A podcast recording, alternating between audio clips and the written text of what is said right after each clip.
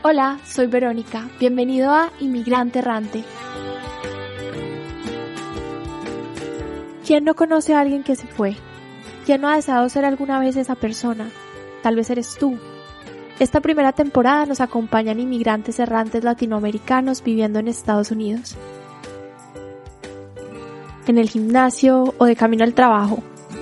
En tu casa o paseando tu perro. No importa desde dónde nos escuches, únete a esta conversación íntima. Hoy tenemos una invitada súper especial. Estamos sentados con Ana, que nos está acompañando para este segundo episodio de esta aventura de inmigrante errante. Y Ana nos va a compartir eh, su historia. Entonces, más que yo hablar de ti, empecemos por quién eres. Siempre empezamos con preguntas un poquito existenciales. Soy Ana, soy mexicana, soy abogada, trabajo en Amazon, vivo en Seattle, soy esposa, soy mamá y nada. Soy inmigrante, así que estoy aquí para contar esta historia.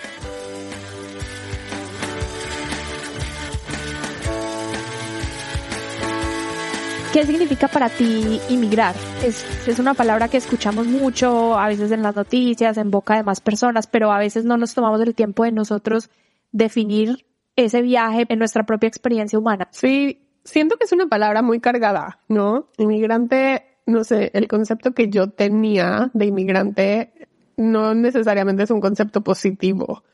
Es como una persona que decide escapar de su país. Entonces, cuando escuchas la palabra inmigrante, te viene a la mente como, como alguien huyendo de algo. ¿Escapaste tú de algo cuando decidiste salir de México? La verdad, sí. Cuéntanos un poquito de eso. Ahora que lo, que lo pienso, me parece que sí. En mi caso, hubo una doble intención. Yo estaba persiguiendo un sueño, esa es la verdad, y yo, o sea, siempre supe que yo quería vivir en Estados Unidos y lo tenía clarísimo y siempre fue parte de mis metas, de mis planes a largo plazo, etcétera. Y siento que por eso también en gran parte nunca me establecí completamente en México porque siempre sabía que había algo más.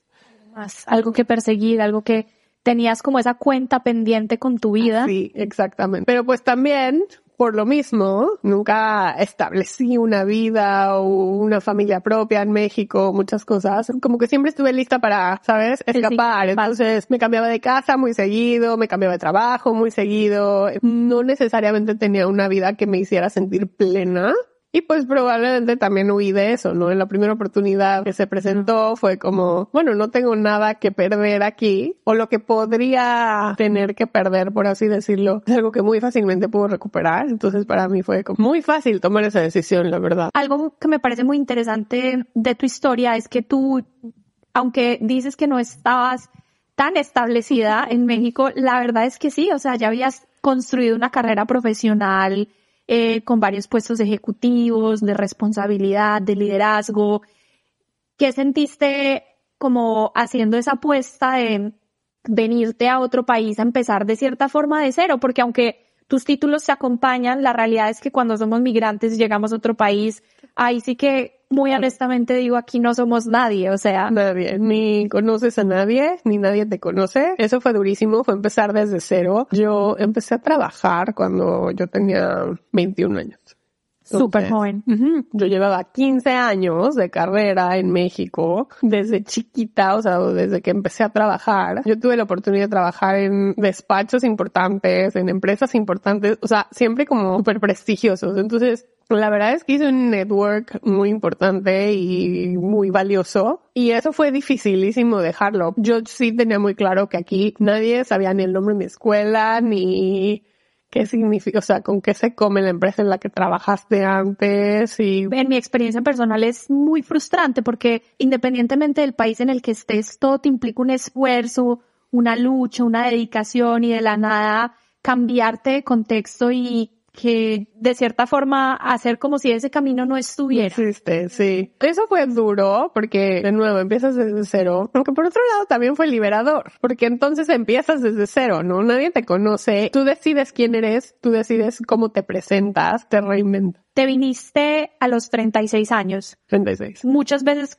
cuando escuchamos estas historias es gente que sale muy joven, desde la carrera o a sus veintes, entonces es muy inspirador que te hayas atrevido a dar ese salto. Bueno, lo que también tenía, gracias a que ya tenía 36 años, eran muchas herramientas y esas no las pierdes. Cuando llegas a cierta edad, pues ya viviste muchas cosas, o sea, ya pasaste por buenas, por malas, por más o menos, y sabes que vas a salir de cualquiera. Entonces, para mí, por un lado, tenía muy claro que quería venir aquí con miras a construir un futuro lo sabía. Pero también sabía que si no salía bien, no pasaba nada. Te podías volver. Next. Podía volver o podía buscar otra cosa. No tenía nada que me atara ni a México, ni a Seattle necesariamente, ni a Amazon. The sky was the limit. Tenía literalmente todas las oportunidades del mundo y dije, bueno, a la aventura, a lo que se me presente y voy a ir eligiendo lo que se sienta bien. Y eso fue lo que hice. Supiste reconocer ese privilegio también y verlo con esa emoción, con esa mirada positiva hacia el futuro y me gustó mucho lo que dijiste de, las herramientas. Al fin y al cabo, es como una mochila a la que vamos agregando cosas en nuestra vida y siempre viajamos con esa mochila. Es una oportunidad de seguirle añadiendo cosas que quizás en, tu contexto no hubieras podido conseguir. Claro. ¿Qué herramienta así como que te venga a la cabeza dirías tú que en particular te ha servido mucho empezando una nueva vida? Yo creo que la más importante es el autoconocimiento. O sea, yo ya sabía dentro de lo que puedes saber, porque siempre vas cambiando, ¿no? O sea, siempre evolucionas y no, no necesariamente eres quien eres hace, quien eras hace seis meses. Pero ya tenía bastante claro cuáles eran mis valores y mis principios, que, cuáles eran mis prioridades, qué quería yo en la vida y con qué cuento, con qué no, cuáles son mis fortalezas, cuáles son mis áreas de oportunidad. Y eso te ayuda mucho, ¿no? Porque, no sé, yo siempre he dicho que cuando tienes claras tus prioridades y tus valores, es bien fácil tomar decisiones. Ya sabes qué te gusta, qué no, hasta dónde estás dispuesto a llegar, conoces tus límites y eso también te ayuda, aunque el mapa esté en blanco porque no necesariamente tienes un camino claro de aquí voy, si sabes a esa estrella a la que le estás apuntando, a ese futuro al que quieres construir. Y sobre todo sabes que no quieres. Entonces es bien fácil decir que no a cualquier cosa que no se alinee con ese camino que quieres seguir. Y eso requiere mucho coraje porque a veces te llegan oportunidades que te ponen a, a pensar y pues terminamos tomando decisiones, no sé si eran decisiones equivocadas, pero quizás no las decisiones más eficientes. Sí. Totalmente. Y hablando de la parte de crecimiento profesional, profesional, abogada, establecida, exitosa en un país, decide ir en busca de una experiencia diferente, pero con la misma empresa, porque tú ya estabas trabajando en Amazon. Sí. Hablemos un poquito de Amazon como organización, o sea, más allá de politizar o amazonizar el episodio, sí me gustaría porque es una empresa global muy prestigiosa, muchísima gente, mucho talento que le encantaría llegar a, a, trabajar, a ser parte de esta organización.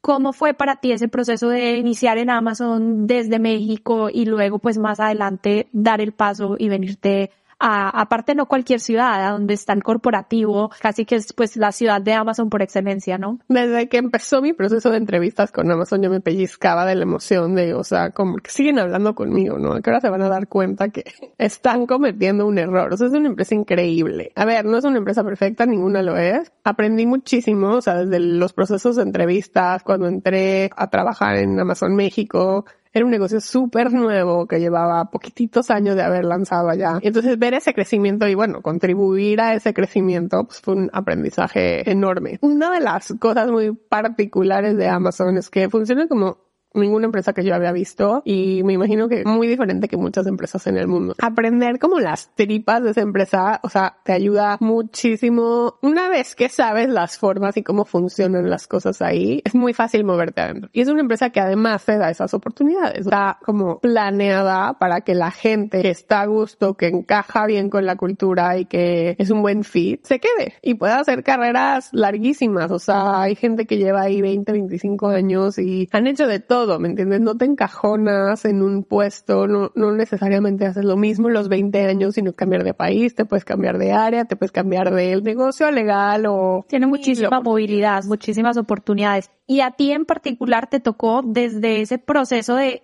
abrir un nuevo país. Sí, fue súper divertido, súper interesante también muchísimo trabajo, pero valió la pena. Y en el momento en que me buscó el equipo de Estados Unidos para decirme, oye, ¿te interesa esto? Pues también yo ya estaba lista, ya tenía ese conocimiento de generalista y estaba lista como para volverme especialista en algo que me gustara más. Hace un momentico nos hablabas de la cultura, que tiene una cultura muy clara. Tuvieras como que describirle a alguien un poco que le gustaría trabajar en Amazon esa cultura, ¿qué les dirías? Hmm.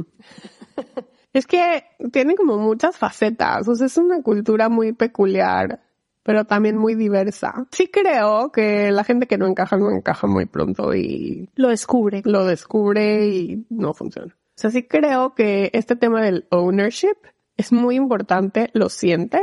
Desde que yo empecé a trabajar para Amazon lo sentí. O sea, como tú sí eres responsable no solo de los asuntos y de, tu negocio y de lo que tu chamba y de tu scope, sino de tu carrera también y de a dónde quieres ir, qué quieres hacer con lo que estás haciendo tú. Nadie va a venir a decirte, mira Ana, este es el camino que tenemos para ti. Y es que el camino no existe. Yo no conozco a alguien que haya tenido una carrera en Amazon igual a la de otra persona. O sea, cada quien literalmente tiene su camino distinto y como esos cuentos, ya sabes, ¿qué eliges? ¿De comerte la manzana o no? Vas creando tu historia. Vas creando ese, ese camino. O sea, voy a hacer como un flashback aquí a cuando empezamos este segmento nos contabas de la entrevista que tuviste con Amazon y que tú estabas súper emocionada y luego decías como, uy, pero ¿por qué siguen hablando conmigo, no? Esto nos pasa mucho. Si nos fuéramos por el término técnico, es el síndrome del impostor, que no nos terminamos de creer que estamos donde estamos por una razón, pero siendo migrantes, Oh. ese síndrome es, lo potencializa. Hablemos de eso.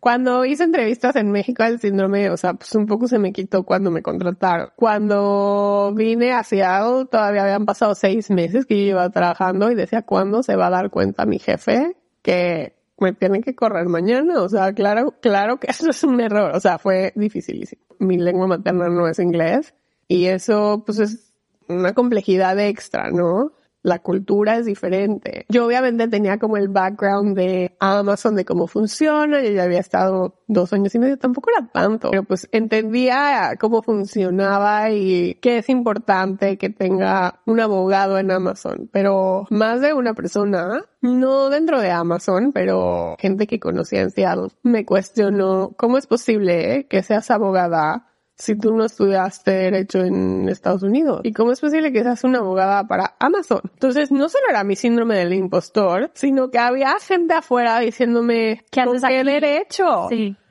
Y eso fue durísimo. Más aquí, que el sistema educativo no solamente es muy costoso, sino que es muy competitivo. La gente tiene unas presiones desde high school que vas a sacar en tu SAT, a qué colleges vas a entrar, Ivy League o no. Y uno venir de afuera de, sí, tal vez la universidad más prestigiosa de, de tu país o de tu región o entre las top, pero pues como bien decías, aquí nadie sabe con qué se come. no cuenta, ¿no? Y como abogado, bueno, vas a college y después tienes que ir a law school y eso es muy distinto en México. Y aún así, aquí estás, no te hubieran contratado si no supieran, pero bueno, no es racional. Aún así, las interacciones, el sistema, la misma experiencia te hace sentir como que no lo vales. ¿Cómo manejas eso? Pues mira, de la gente que no tenía ninguna razón de opinar, simplemente descartaba la opinión y decía, "Mira, e- e- ese es tema de ellos, ¿no? No mío. No me conocen, no saben mi historia, entonces no, No saben nada. no voy a dejar que su perspectiva me empape. Pero había gente dentro de, de la empresa que quizá por razones personales también, ¿no? Sí me llegó a tocar que alguien me dijera, lo que estás explicando no se entiende, pero para nada. Y entonces, pues te hace dudar muchísimo de ti, ¿no? Bueno, es un tema de el lenguaje, es un tema de no entiendo lo que estoy explicando porque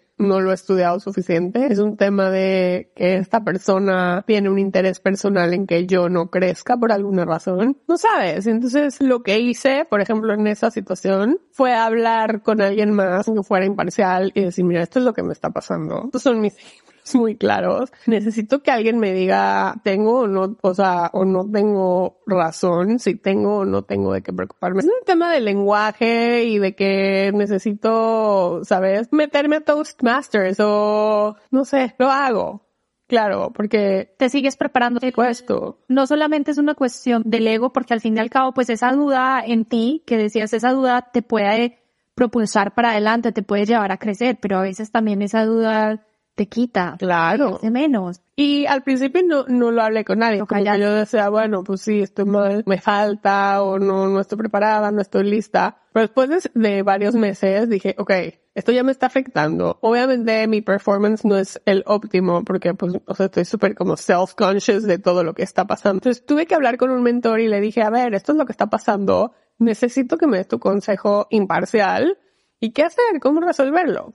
Buscar esa ayuda, esa opinión, esa guía que a veces nos tardamos en, en pedir, pero pues todos la necesitamos. Sí. Para mí esto se va como al core de un tema que está ahorita muy en boca de todos, sí, en todas partes, que es la diversidad y la inclusión. Todas las empresas quieren promover la diversidad y la inclusión, tener como un equipo de muchas culturas, diversos, equidad de géneros, etcétera, etcétera. Pero yo creo que al fin y al cabo, más allá de una cuota, más allá de decir que tienes tanta gente de tantas partes o de que si los discriminas o no en el proceso de reclutamiento, el gran reto de la diversidad e inclusión está en el día a día. Cuando llega alguien que no viene donde tú vienes, que no estudió como tú, que no está estructurado, porque el lenguaje también estructura nuestro Claro. cerebro para pensar como tú, que a veces no se comunica con lo que a ti tú tienes de eficiente. ¿Qué vas a hacer con eso? ¿Cómo vas a responder? ¿Cuál va a ser? ¿En verdad estás dispuesto a aceptar esa, esa diversidad en el día a día? Y creo que como migrantes no tenemos opción, porque Ujú. nosotros somos esa diversidad, nosotros somos esa cuota, en este caso esa cuota mujer latina. ¿Qué opinas tú del tema? Ha sido súper difícil porque, por un lado, es exactamente lo que dices. A ti es el que te toca adaptar. O sea, tú eres el que está llegando a una cultura nueva, a un país nuevo. Entonces, no puedes pretender que la gente se ajuste a ti. A ti es el que te toca. Pero sí piensas a veces, bueno, ¿hasta qué punto, no? O sea, porque hay comentarios y hay actitudes que de, re- o sea, son microaggressions clarísimas, ataques muy directos. Entonces dices, bueno, vale la pena.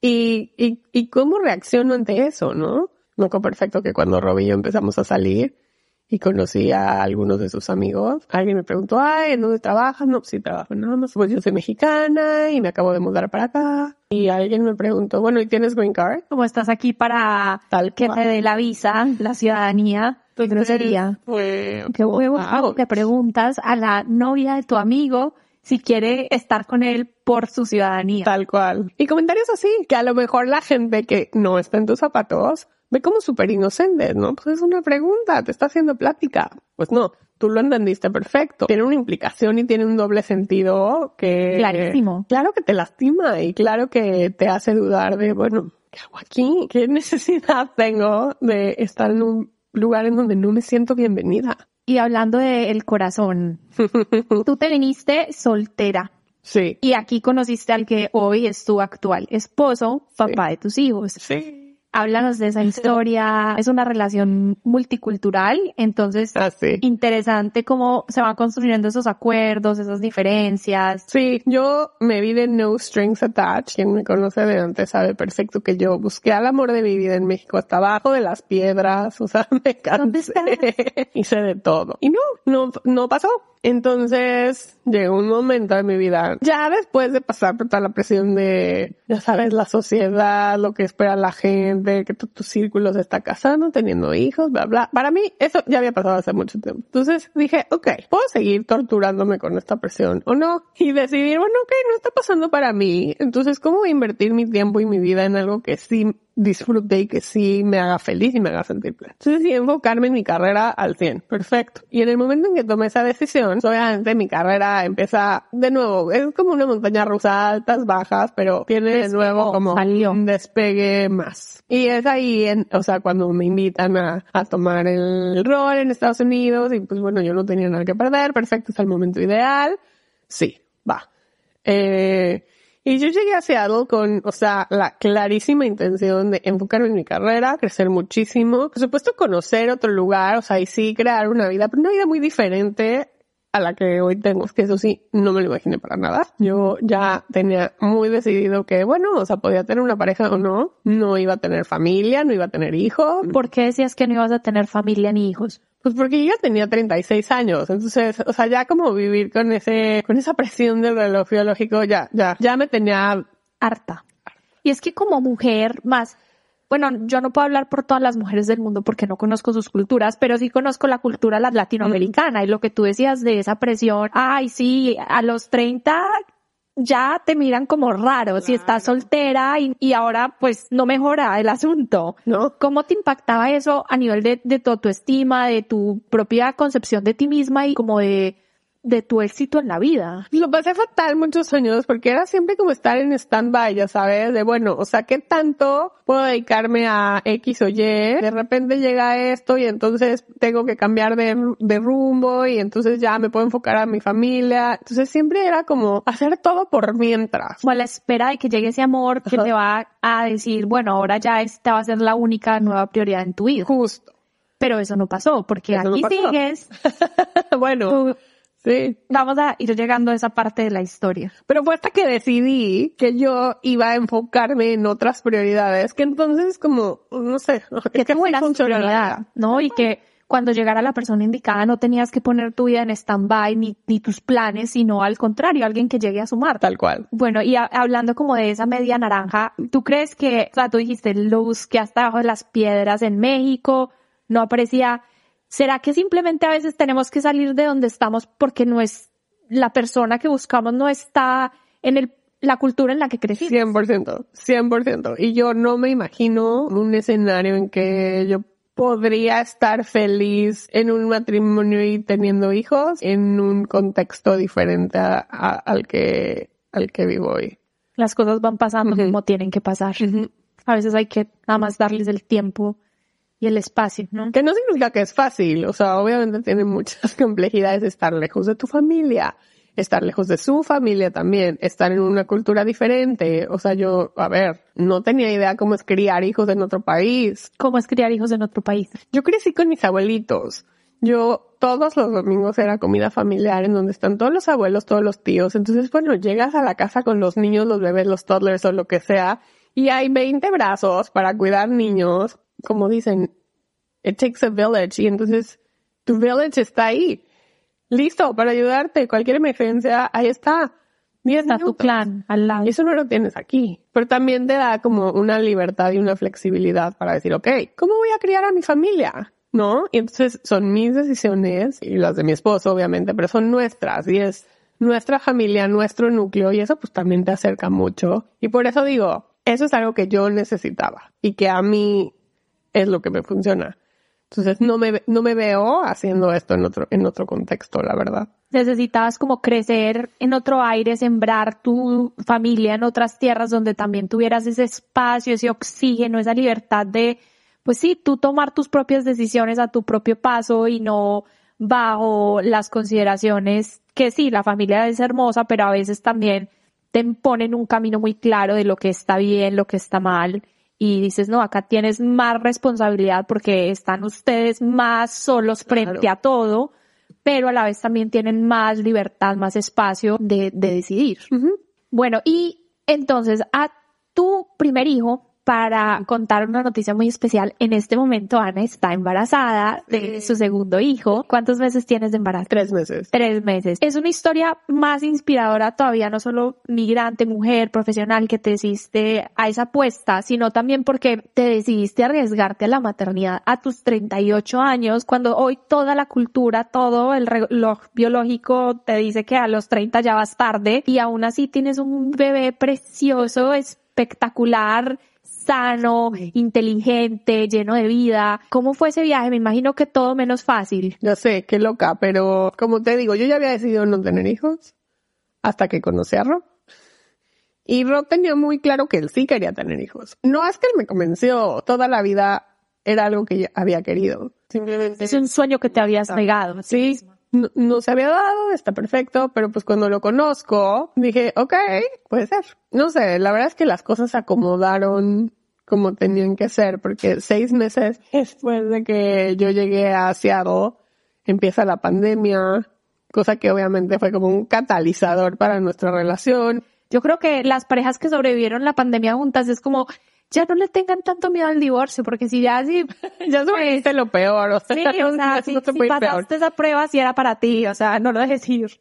No, totalmente. Y, o sea, obviamente tomamos decisiones que no hubiéramos tomado en otra circunstancia. Nos conocimos mucho mejor, pasamos mucho más tiempo juntos. Entonces, bueno, decidimos casarnos y, ok, pues sabemos que ninguno de los dos estamos tan jóvenes, entonces pues, queremos una familia, vamos a... ¿Cuántos años tenía Rob en ese entonces? Rob tenía 44. 44. Sea, aquí para todos los que nos escuchen que crean que hay una edad correcta Bueno. o que hay un límite, que se quiten esa idea. No. Cada quien tiene su historia y, Y sus tiempos. y sus tiempos. Sí, totalmente. Y a él le pasó lo mismo. Él buscó, o sea, hizo una búsqueda extensiva y pues no, no, no, no llegaba, no llegaba hasta que llegó la persona correcta. Llegaste. Exacto. Y ya, y pues teníamos muy claro que queríamos tener hijos y que íbamos a empezar a intentar lo antes posible y la verdad es que tuvimos muchísima suerte porque, o sea, inmediatamente estaba yo embarazada. Como dices, la verdad es que sí es una bendición que tenemos un hijo sano, un hijo chistosísimo. Eso es mi máximo, la verdad. Creo que mi maternidad también es muy diferente ahora que yo me conozco mejor que tengo otras prioridades, sé perfecto cuáles son mis fortalezas, cuáles son mis triggers, cuáles son mis debilidades. Lo puedo hacer de una forma mucho más consciente que a lo mejor lo que hubiera podido hacer hace 10 o 15 años y creo que les puedo ofrecer algo más valioso a mis hijos o, o yo me siento más a gusto con lo que con lo que les estoy ofreciendo y con lo que les puedo ofrecer. Sí, ahí la, la moraleja clara es el autoconocimiento es poder, es poder para tomar tu vida en tus manos y guiarla por donde tú la quieres guiar y construir lo que tú quieres construir. Bueno, tuviste que tener algún tipo de, de cuidado especial en el embarazo, no sé, también embarazarte tan lejos de lo que conoces, no llevas tanto tiempo como inmigrante en Seattle. Sí, no.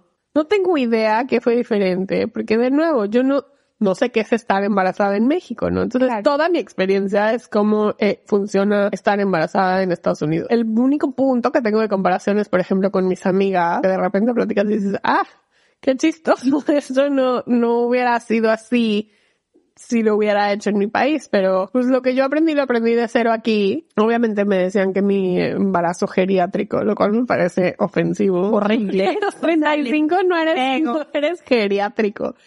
Pero bueno, así es. Eh, y, y del otro lado también, o sea, tengo la fortuna de estar en un lugar en donde me dice la doctora, a ver, tienes la edad promedio de los pacientes de nuestra práctica, ¿me entiendes? Porque está mucho más normalizado en este tipo de países y en este tipo de ciudades dedicarte a tu carrera cierto tiempo y después Tener hijos. tener hijos o como empezar también una cosa cultural. Sí, no sé, no total. estás queriéndote a los 25 casar mañana para tener hijos a los 26 y tener ya toda la familia antes de los 30, que nada que ver, nadie está juzgando en No, ese qué padre. sino que más bien a veces está la mentalidad de que ese es el único camino y vienes a otro país y te das cuenta de, ok, no, de hecho acá el promedio es más allá de tus 34, Claro. 35, empezar a pensar en tener hijos, empezar a casarte. Pero es algo que yo no hubiera hecho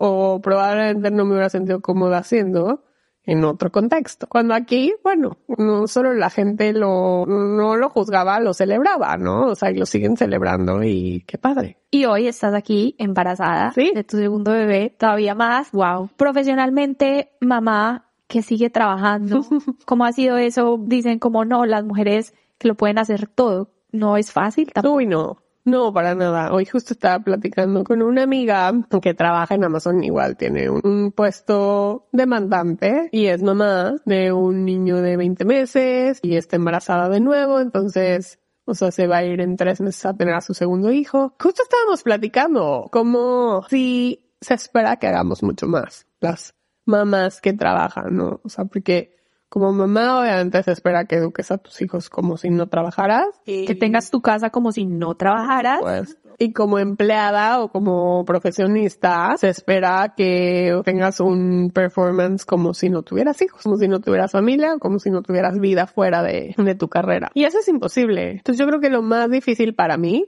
por lo menos, es aceptar que no tengo que hacer todo perfecto. Que puedo tratar de hacer lo mejor que yo puedo, pero que tampoco pasa nada. no soy la mejor en todo todo el tiempo. Eso, o sea, como buena overachiever ha sido como mi lección más dura, la verdad. Y decir, está bien, está bien hacer lo mejor que puedo y ya. Yo también soy una perfeccionista en rehabilitación. Vine a aprender, creo que más temprano que tarde, como lo fútil que es esa búsqueda del perfeccionismo. Muchas veces ni nos damos cuenta que somos perfeccionistas hasta que nos definimos a nosotros mismos como chin, sí soy, sí, sí estoy buscando que gracias a eso, pues claro, tiene muchas partes positivas, ese sigue creciendo, sigue aprendiendo esa mentalidad hacia la vida, pero también es completamente fatigante. Muy frustrante. Muy frustrante. Sí. Ese quizás ha sido como tu mayor reto en buscar un balance. Sí, dejarme fallar y dejarme, ¿sabes qué? Pedir ayuda. Me cuesta muchísimo trabajo pedir ayuda. A veces está bien, ¿sabes? No tienes que hacer todo, todo el tiempo. Por ejemplo, yo me senté a la peor, que no cocino diario, hasta que dije, bueno, ¿qué? Eso no me hace ni mejor mamá, ni mejor esposa, ni peor mamá, ni peor esposa, ni nada. Simplemente no cocino. Significa que no cocino. That's it. Yo tampoco cocino. no es una de mis fuertes, lastimosamente. Y está bien, o sea. Está bien. Y el día que cocino lo hago con muchísimo gusto y me esmero y me queda richas ganas. Pero no, no es algo que hago diario ni, ni que quiero hacer diario. No tienes que hacer todo todo el tiempo como decías.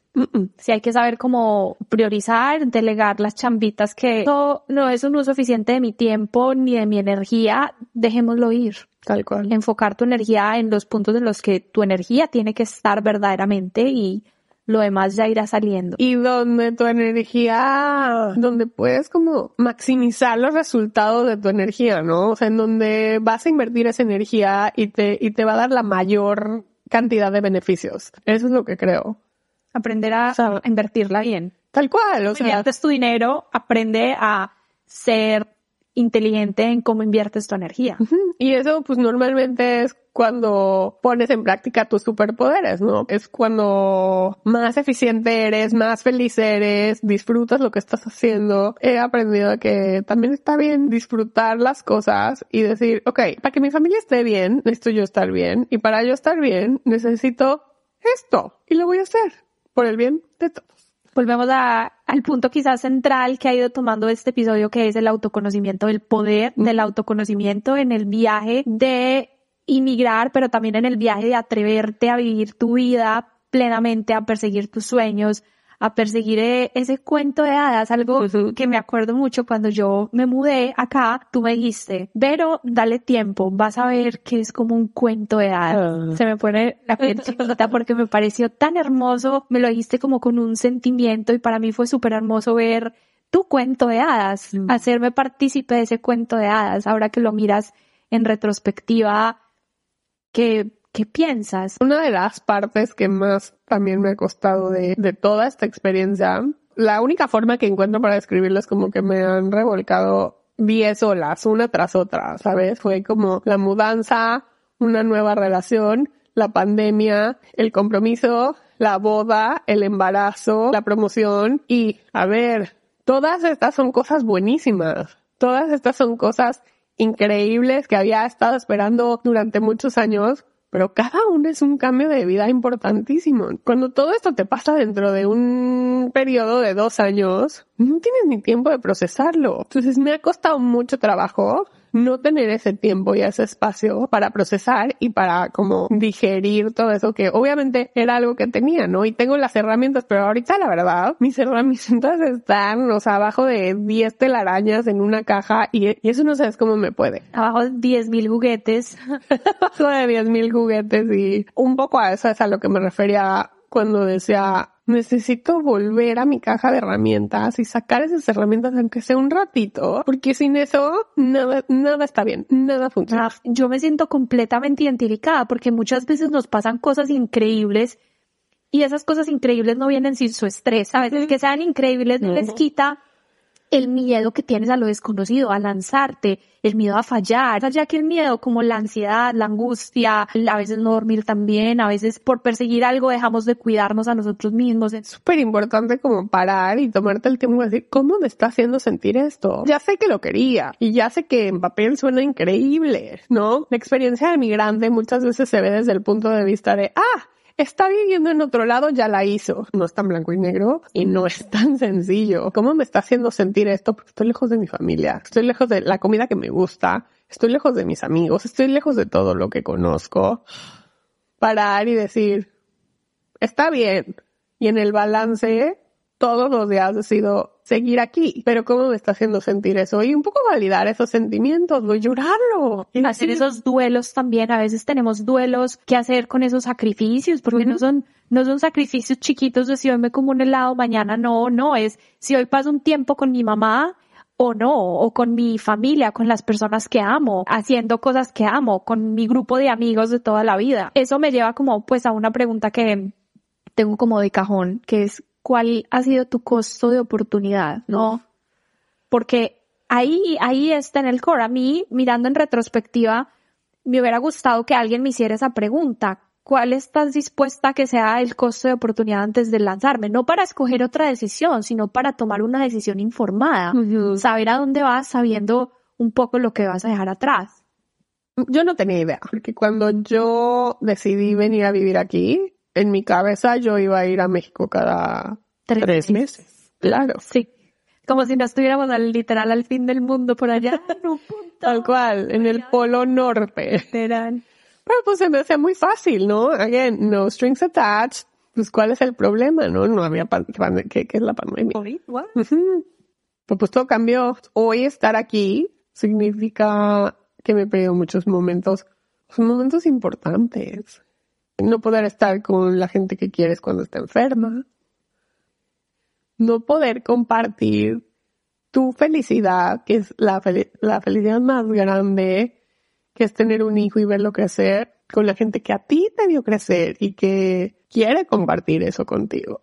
Eso es como una espina que a mí se me clava todos los días, por más que te vengan a visitar, más que no, no escogerías algo diferente porque sabes que era lo que tenías que hacer, porque ahí estaba tu camino, eso no lo hace más fácil. Hay culpa. Sí. Culpa por ser el que se va. Sí. Este embarazo, pues, físicamente ha sido pesado, porque además tengo un chiquito hiperactivo de 18 meses que no se está quieto. Entonces es balancear entre mi cansancio físico y mi malestar físico con también estar con él y acompañarlo porque pues también es lo que se merece él y no tener a mi mamá a decirle ven consiénteme tantito. O el día que, porque pues claro que tienes discusiones con tu esposo, el día que discutes con tu esposo decir, quiero que venga mi papá a consentirme y que me lleve por un fideo seco y que me abrace y que me dé sus palabras de sabiduría que tanta falta me hacen hoy. Es súper triste y súper duro. Y por otro lado sé que es la decisión correcta para mi familia y que eso es lo más importante para mí. Y también aprovecho para agradecer como las cosas nuevas que construyes, ¿no? O sea, porque eso también te abre otras oportunidades. El otro lado de la moneda. Estar solo aquí te hace, pues, buscar otras opciones y construir otro tipo de relaciones que no necesariamente construirías si tienes a tu mamá o a tu papá y entonces fortaleces relaciones con amigos que un día te dicen, oye, estás muy cansada hoy. No te preocupes. Yo me llevo a tu hijito a pasear alrededor del lago para que tengas dos horas de descanso y bueno, eso es una tontería, pero no. Se vuelve lo valoras como nada. O sea, esa gente se vuelve tu familia. Ay, me vas a hacer llorar. sí, como que con esa red de apoyo lejos, también eres mucho más intencional en la red de apoyo que construyes acá y en valorarla y buscas otras formas de estar presente con tu familia. No creo que sea un balance en el que estas tablas, no, nunca. No. Pero buscas minimizar el impacto hasta donde se puede, ¿no?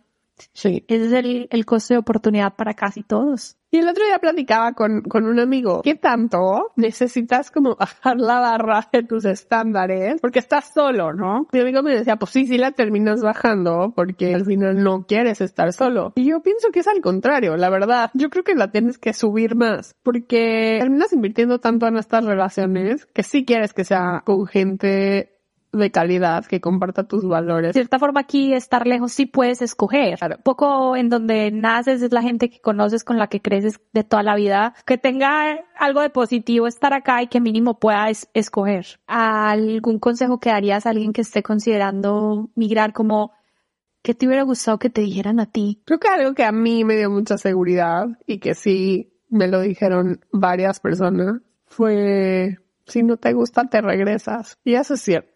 Siempre van a estar abiertas las puertas de tu casa, de tu país, de tu tierra, aunque sea para regresar por un apapacho con tu familia o a tu país, nada más, donde te sientes como que te hallas. Híjole, siempre va a ser una recarga de, del tanque impresionante. Y eso es lo que he hecho. Cuando de repente ya siento que ya no puedo más, ya no quiero más, vuelvo, recargo mi tanque con mi gente, con mi familia, con mis lugares y ah, es como aire fresco.